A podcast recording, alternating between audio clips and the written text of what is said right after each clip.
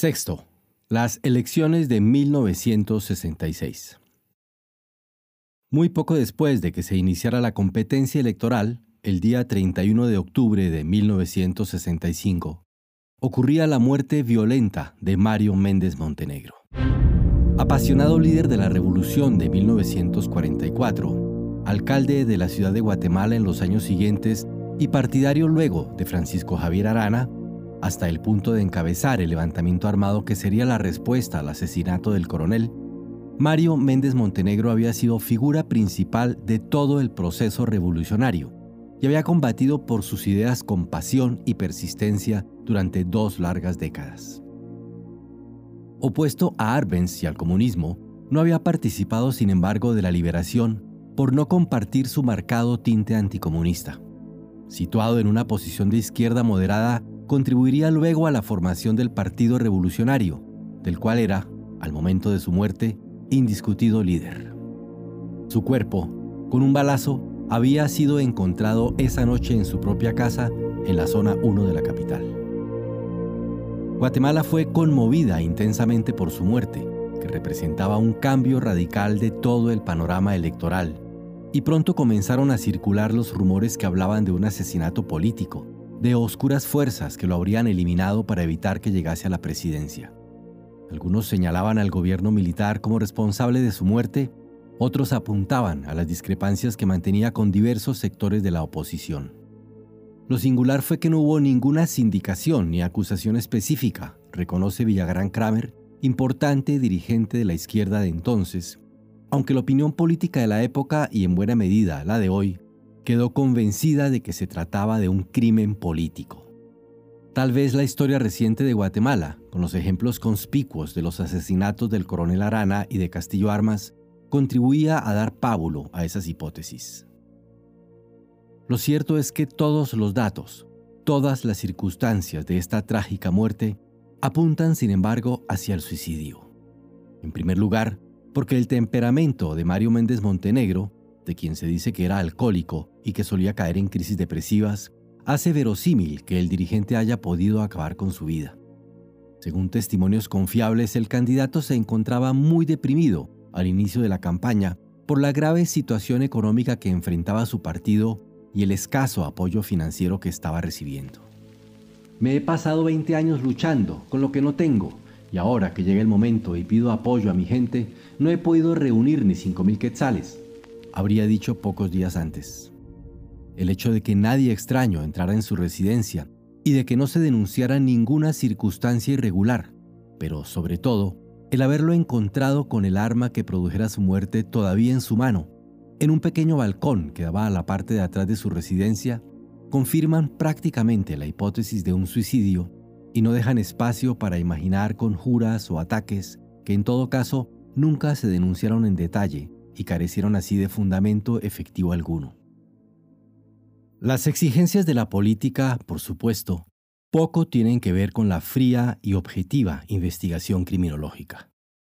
Al conocerse la muerte de Mario Méndez Montenegro, los altos dirigentes del Partido Revolucionario se reunieron de urgencia y decidieron enfrentar la crisis que se había creado y que amenazaba al partido con una derrota aplastante en las próximas elecciones.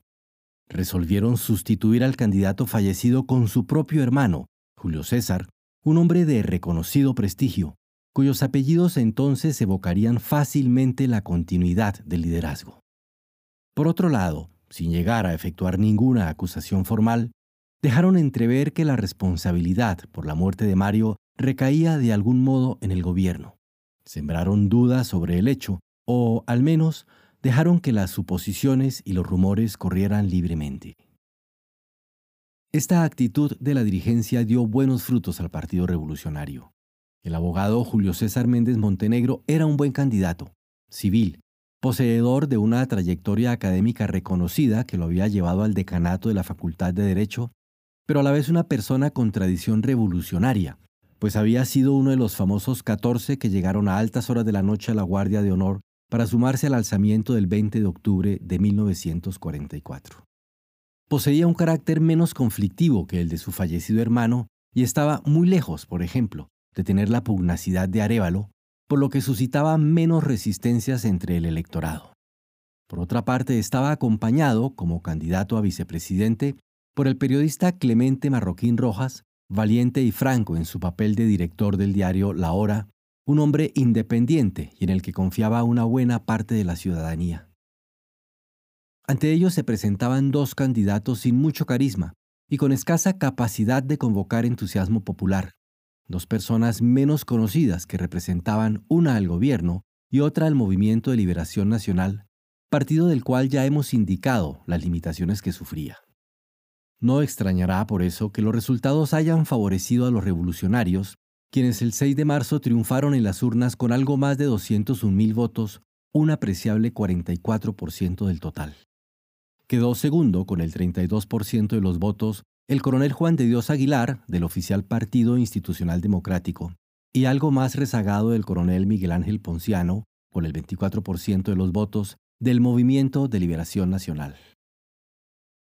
Al no obtener mayoría absoluta, la elección de Méndez Montenegro tuvo que ser perfeccionada por el voto del Congreso. Esta circunstancia obligó a que se realizaran conciliábulos y acuerdos, algunos de ellos secretos, que permitieron por fin que Julio César pudiese asumir la presidencia del país. El pacto que finalmente permitió su elección, y al que nos referiremos en el próximo capítulo, mostró nítidamente que los militares no querían quedar alejados por completo del poder y que veían como necesario obtener ciertas garantías expresas del nuevo gobierno civil antes de ceder el mando. Pero es necesario apuntar también que, a pesar de todo lo que se ha dicho, los militares permitieron una elección limpia, se inclinaron ante la voluntad popular y no insistieron en mantener su dominio político cuando la ciudadanía rechazó al candidato que propusieron. Resulta necesario destacar estos hechos, nos parece, para que no quede en el lector una imagen sin matices y alejada de la realidad. El gobierno de Peralta Azurdia, a pesar de su carácter de facto y de la represión que llevó a cabo, fue capaz de entender que Guatemala necesitaba orden y estabilidad política. Pero fue también un gobierno que se inclinó finalmente ante la voluntad manifiesta de los ciudadanos, que lo hizo con cierta reticencia, procurando resguardarse ante cualquier eventualidad que pudiese depararle el futuro no debería empañar el juicio sobre la conducta que asumió en ese crucial momento. El gobierno había perdido una elección, es cierto, pero apartándose de la tradición establecida en Guatemala, había aceptado en última instancia ese desenlace adverso. Estos buenos augurios que podían haber anunciado la consolidación de una etapa democrática duradera no pudieron, sin embargo, concretarse en los hechos.